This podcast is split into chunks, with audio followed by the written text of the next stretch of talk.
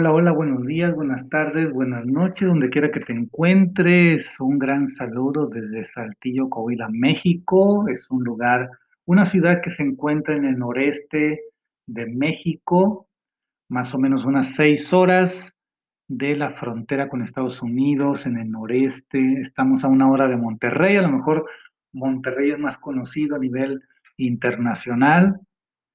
Y bueno, pues desde aquí estamos generando este este episodio nuevo de este tema que hace unos minutos, pues andando por ahí en la calle, en una de las calles de mi ciudad, em, como siempre veo cosas que me mueven a una reflexión, hay cosas que como a ti estoy seguro que te va, que te ocurre, como es el ver cosas que te duelen, que te hacen reflexionar, que tú mismo te haces preguntas como, bueno, los seres humanos no estamos preparados o no estamos sensibles ante el dolor de las demás personas o de los animales, ante mm, el agravio que el ser humano durante milenios le ha provocado a la naturaleza, a sus plantas, a sus árboles. Y bueno, Aquí en mi ciudad y en otras ciudades del país, a partir de, del mes de julio y hasta más o menos como por enero, durante todos estos meses, eh, las personas, la gente, en un gran porcentaje, eh, tiene una cultura de cortar los árboles, sus árboles. Y bueno, también el gobierno municipal, el gobierno de cada, la alcaldía de cada ciudad también hace eso, se recorta los árboles, que porque ya están demasiado grandes o están cruzándose con la, con la red eléctrica. Eso pues es entendible, o sea, yo también estoy de acuerdo con que se poden, pero muchas veces no hay red eléctrica y sin embargo las personas, los dueños de las casas, tienden a cortar todo el, ramaje en un, o todo o en un gran porcentaje toda la fronda del árbol y lo dejan pequeño.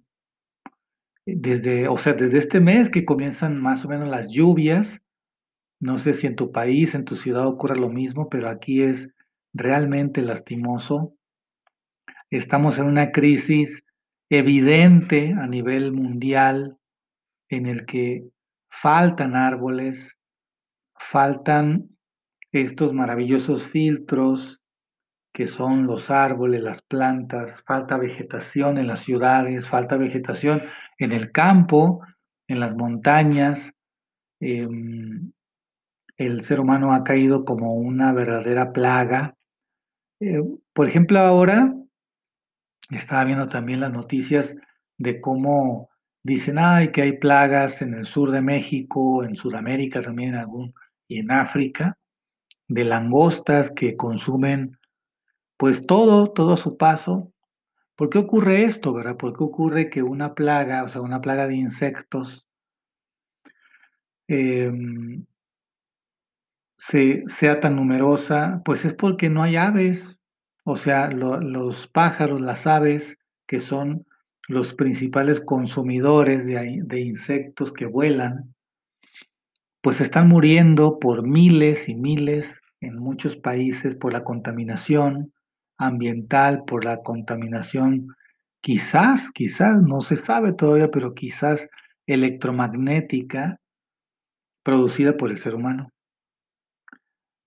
Entonces, eh, también al talar bosques, selvas, vegetación de montañas, los del semidesierto, pues se le quitan las fuentes de alimentación de muchas aves y se rompen los ecosistemas.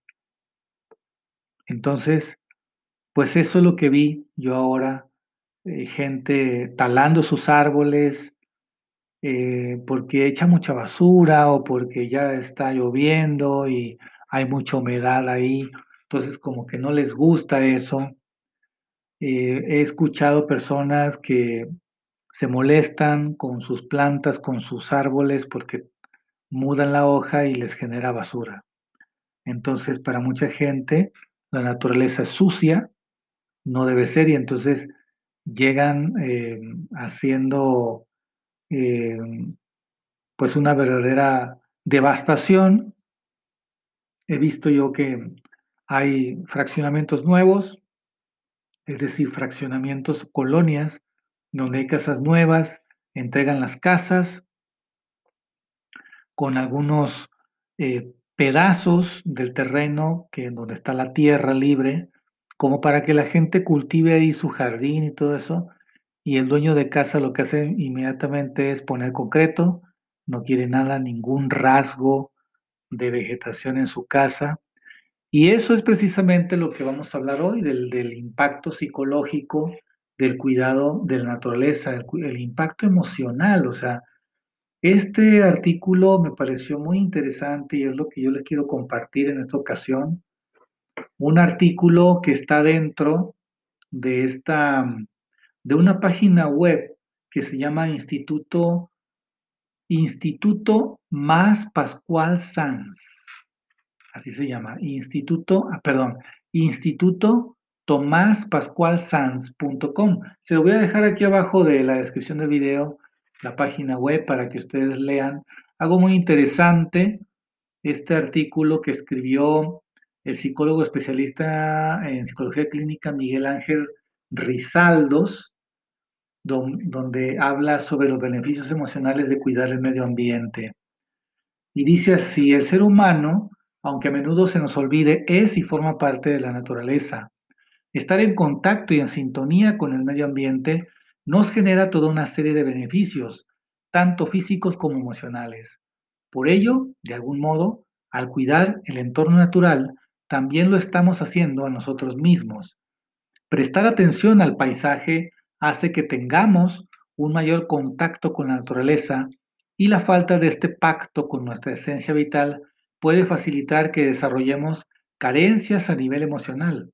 Aunque suene raro, podríamos estar hablando del llamado trastorno por déficit de naturaleza.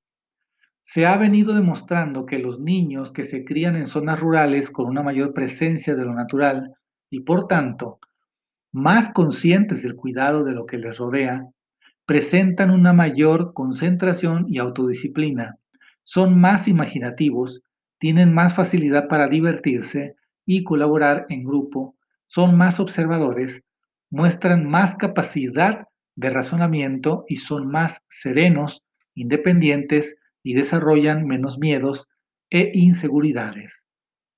Las personas que pasan más tiempo en contacto con la naturaleza tienden a experimentar emociones más positivas, albergan más vitalidad, felicidad y manifiestan una armónica satisfacción con la vida.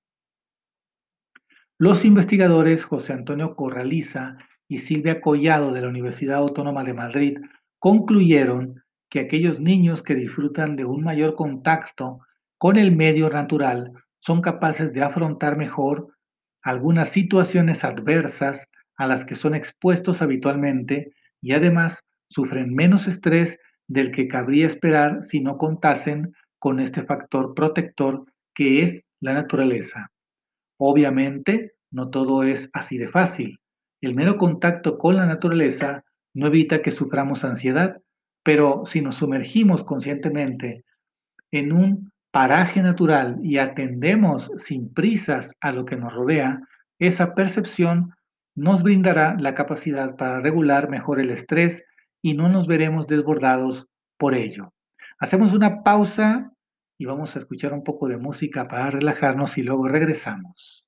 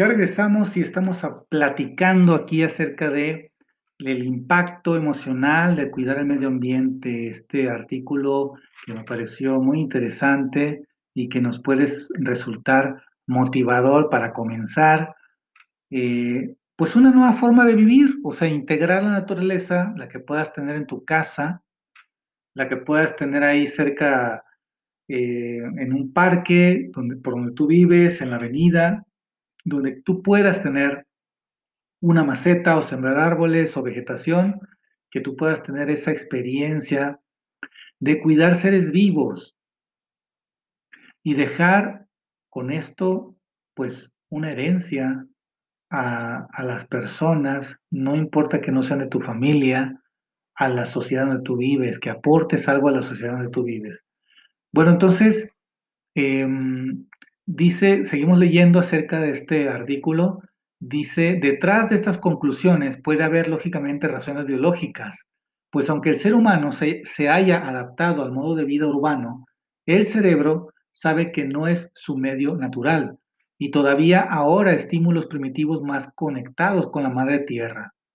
No olvidemos que durante milenios la especie humana desarrolló en la misma naturaleza las estrategias de adaptación más exitosas para su supervivencia y allí es donde debería regresar para restaurar los valores perdidos o simplemente desubicados por los tiempos actuales. La naturaleza ofrece una cantidad tan elevada de incentivos que la relación con ella provoca un estímulo directo en las neuronas, en las emociones y supone una experiencia que genera un inmediato bienestar. El sencillo pero maravilloso hecho de oler intensamente una flor, contemplar la amplitud del campo, un atardecer en el mar o escuchar el canto de un pájaro provoca en el ser humano sentimientos positivos y estos se almacenan fácilmente en la memoria, a la cual podremos recurrir cuando necesitemos sentirnos bien. Y no se equivoquen. Desde la ciencia sabemos que es más rentable invertir en experiencias que en objetos materiales. El valor de lo vivido perdura en nuestro recuerdo, en el tiempo. Por el contrario, las adquisiciones físicas y palpables pierden valor desde el momento que las recibimos. También el contacto con la naturaleza mejora la tolerancia a la frustración, algo que los psicólogos consideramos esencial para nuestro bienestar emocional. Los campesinos saben bien que no se puede luchar contra los elementos. Si llueve, te mojas. Si hay que subir por un sendero pedregoso, no puedes evitarlo. Es mejor no coger atajos, porque quizá te pierdas. El hecho de aceptar las incomodidades del clima y del terreno son situaciones extrapolables a los retos de la vida diaria, en donde toda clase de situaciones. Uno tropieza, se moja, se cae, se mantiene erguido frente al viento. No podemos controlar ciertas circunstancias, pero sí manejar nuestra actitud frente a ellas. Otro beneficio de la naturaleza es que desarrolla la empatía, esa maravillosa capacidad de ponernos en el lugar del otro, ver la realidad desde otro punto de vista, fuera de nosotros. Según una investigación de Sevillano Triguero en el 2007, dice que las personas menos empáticas se muestran poco interesadas por los problemas ambientales como si no les afectaran. Hoy sabemos desde la psicología que el mindfulness es significativamente beneficioso para la salud emocional y si además lo combinamos con un paisaje natural, mucho mejor. Por tanto, presenciar un entorno natural genera mayor serenidad al potenciar la capacidad de observación y atención plena.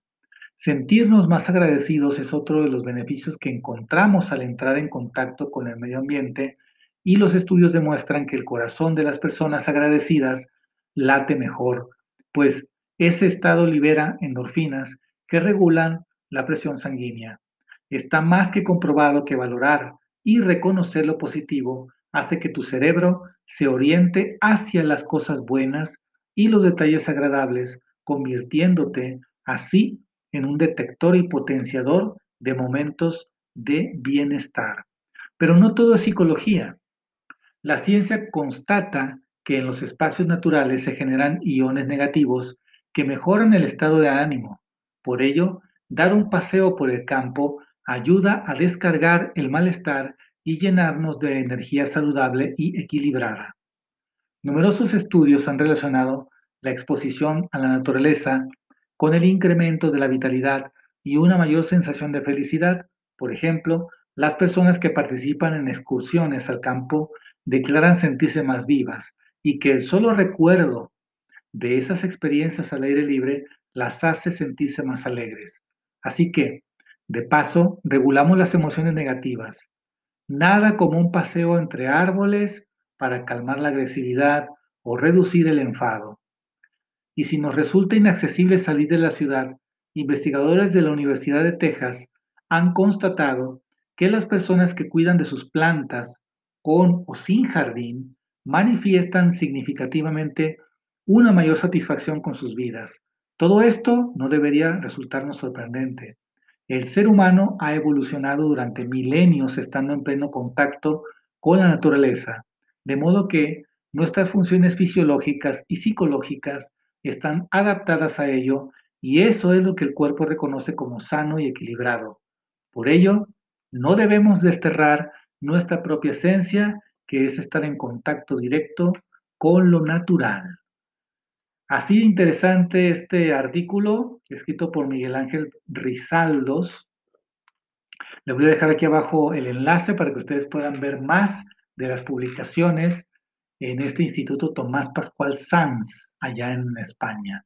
Un gran saludo y recuerda si tú estás bien, el mundo estará bien. Y nos despedimos con esta pieza musical también relajante.